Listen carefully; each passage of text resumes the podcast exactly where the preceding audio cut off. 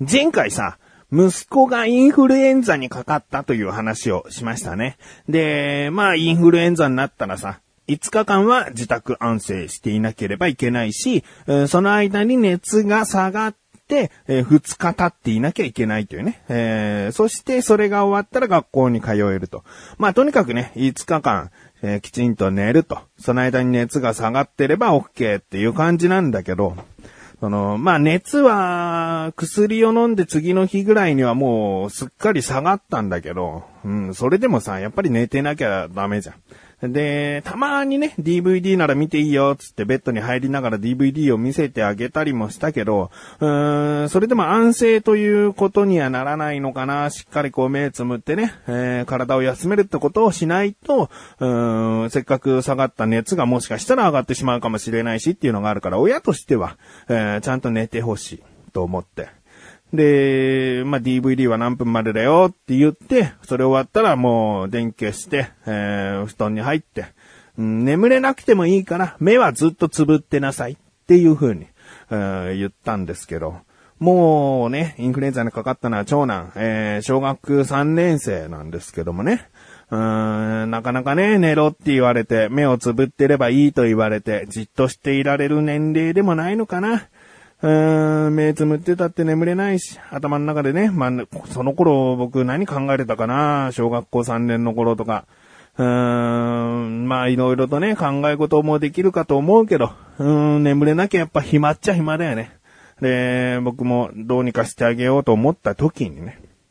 ラジオ聞かせてあげようと思って。うん、あの、ラジオだったら聞いているうちに、目をつむって聞いているうちに、うん、眠れることもあるし、目をつむるということがね、耳は意識しちゃってるかもしれないけど、DVD を見てるとかね、えー、ゲームをやってるとか、そんなことよりは十分体休めていられるんじゃないかなと。ラジオ聞かせようと。でも、一般的なさ、AM ラジオ、FM ラジオでこれ聞いてみなって言っても、そんなに楽しめるような気がしなくて。で、僕はとあるおすすめをしたんですね。で、何かというと、まあ、終わってからも何度もこの番組で名前出てきますけど、クッチレスアラジオですね。えー、これ長いし、短いのだといちいち止まったらまたつけてあげなきゃいけないとかあるけど、長かったらさ、うーん、このずっと聞いてられるっていうのがあるし、あと、まあ、メガネタマーニとね、マシルという男は二人でずっと2時間近く喋ってる番組だけど、うん、メガネタマーニって僕だから、うん、まあ、パパがね、話している。で、マシルっていうのは、もう何度も何度もうちに遊びに来てるし、まあ子供をね、可愛がってくれてるので、マシュルイコール何々ちゃんのことだなってことが、もうその息子の中で分かってるわけね。だからパパと何々ちゃんの会話、もうマシルって呼んでるけどね。うん、マシュルとメガタマって呼んでるけど、その、口でさ、ラジオの話をするときはね。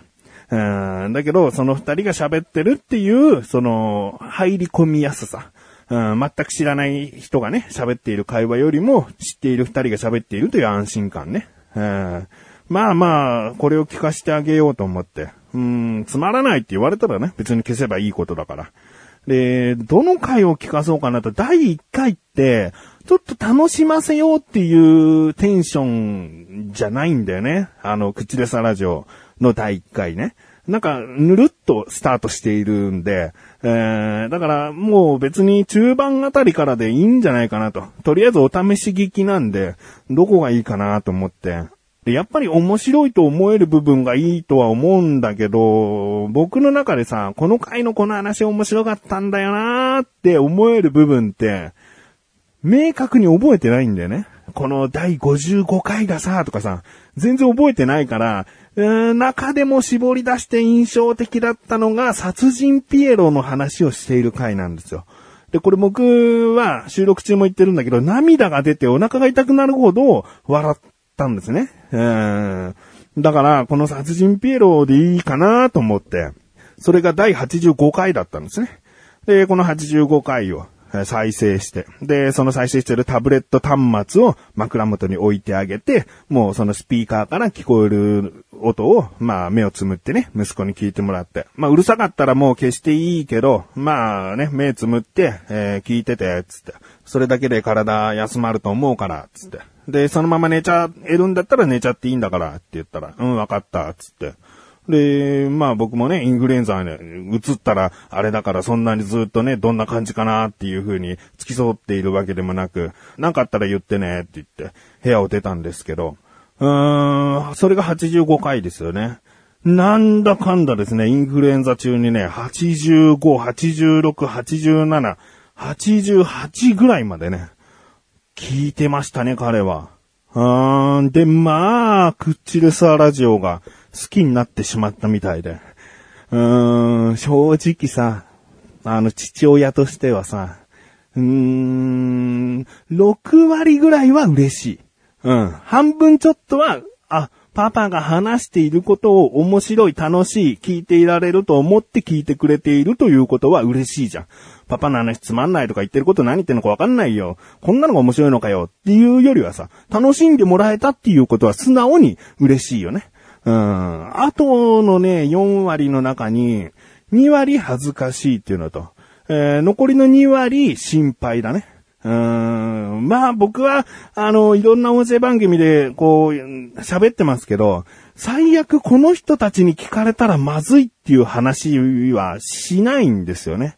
うん。無理に避けてるというよりも、もう勝手にそういうことは喋らない。そういうふうには言わないっていう。もう多分性格的なものだから、収録だから、うん、話さないってなっちゃってるけど、うーん、もうそういう自動的なセーブがかかってるんだよね。うん、だから、たとえ子供に聞かれても、うーん、まずいな、あれ聞かれたら息子はどう思うのかなっていう心配はないんだよね。うん、多分、クッチレサーラジオに関してはマッシュルの方は多々あると思うんだけど、うん、あの、メガネたまーにとしてはですね、特にそんな、大きな何かはないかなって心配2割あるけど、うん、な、大丈夫かなっていうね。そんな感じかな。うん、まあまあ、あの、本当にね、インフルエンザ中そこまで聞いてくれたっていうことが嬉しくて。で、もうインフルエンザすっかり治っているんですけど、ここからですね、僕の中ではすごく意外な反応というかさ、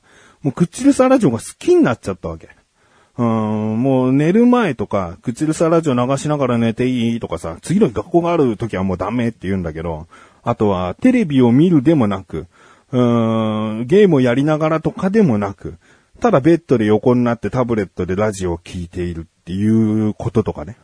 あって、そんな面白いかなと。まあ、たまにね、なんか、ふふふみたいな、笑ったりもしてるんだけど、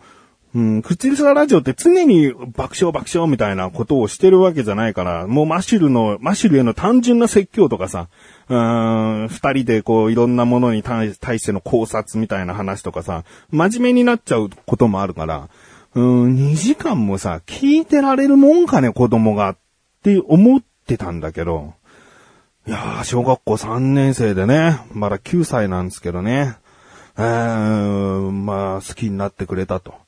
いうことなんですよ。うーん、なのでね、まあ、そんなもん聞かしてんのかよっていうご意見もあるでしょ。うーん、あ、うちの子にも聞かしてみようかしらって思ってくれる人ももしかしたらいるかもしれないしね。えー、ただ、クッチルサラジオが教育にいいか悪いかっていうのは、正直わからないし、まあね、息子にとったら、父親が、パパが話しているというところで、えー、聞いてくれている部分っていうのは結構大きな、うーん、ところを占めてると思うんで、まあ、誰しもが、えー、いずれラジオを好きになるであろう子が、誰しもが口でさラジオを気に入ってくれるとはね、限らないし、もっともっと面白い番組たくさんあると思うので、えー、そっちの方を聞いてハマっていく子供たちいると思うけど、えー、まあ、我が子はですね、クッチルサラジオが気に入ったみたいということで、えー、続きの話はタイトルコール後にしたいと思います。ということで、メガネたまわりのある自分がお送りします。菊池賞のなだらか向上心。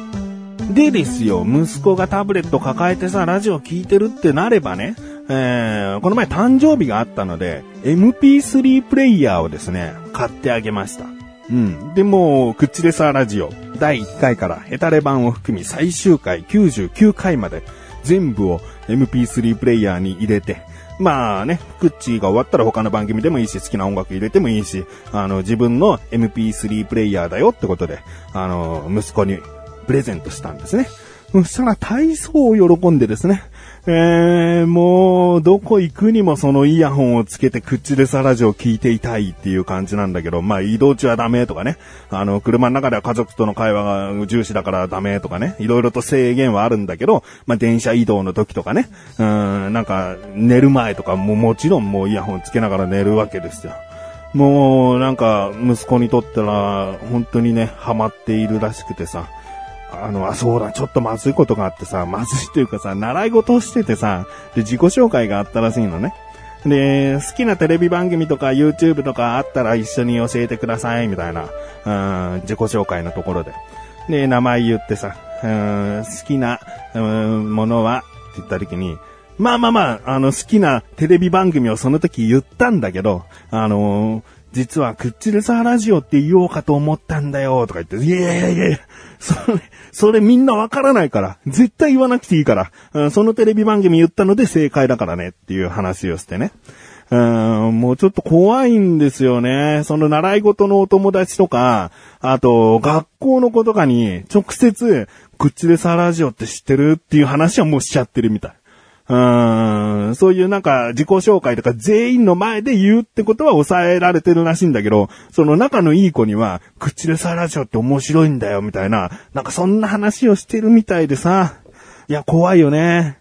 うーん、まあ、息子にちょっとね、あの、言っとかなきゃなという。やっぱりなんだかんださ、知らない人たちが、まず聞いてくれる方が僕の中では安心なんだなっていうことはあるね。例えば身近な人がさ、実は聞いててさ、すいません、口でさ、ラジオ全部聞きましたとか言われても僕、リアクションが難しいもんね。うーん、なんか、ああ、そうなんですか。っていう、ありがとう、ありがとうございますっても僕利益ないからね。聞いたからといって、なんかこう、入るとかね、お金がもらえるとか、なんかそういうことを知っているわけじゃないかな。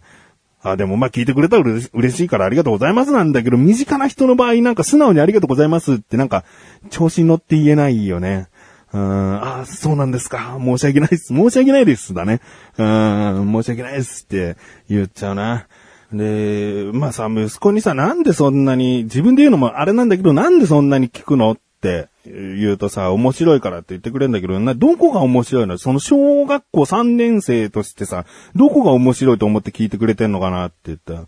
まあ一番印象に残ってんのは殺人ピエロ。つって、あ、僕が最初に絞り出して出したあの、やっぱりあの回面白いと思ってくれるんだな。う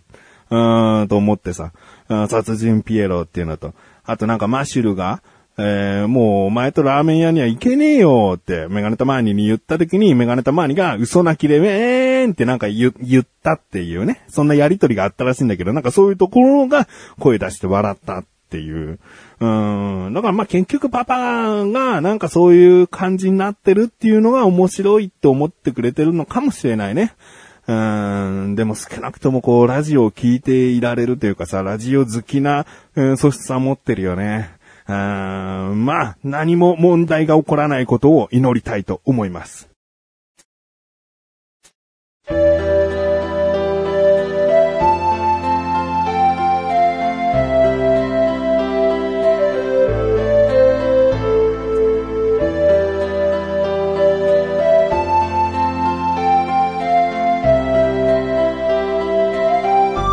エンディングです。そしてすぐお知らせです。このなだらか小女子が配信されたと同時に更新されました菅井菊池のコンビニ侍聞いてみてください。今回は菅井からのおすすめ食品でファミリーマートさんのあんころワッサンですね。あんこの入ったクロワッサン。果たして菅井はどういうところがおすすめで、菊池は美味しいと言ったのか評価はどうだったのでしょうかあとですね、リスナーさんからのメールが届きましたのでお読みしている回でもあります。気になるという方はぜひ聞いてみてください。ということで、なだらか小女子は毎週水曜日更新です。それではまた次回お会いいたい菊池勝利したメガネたまりの周りをお疲れ様で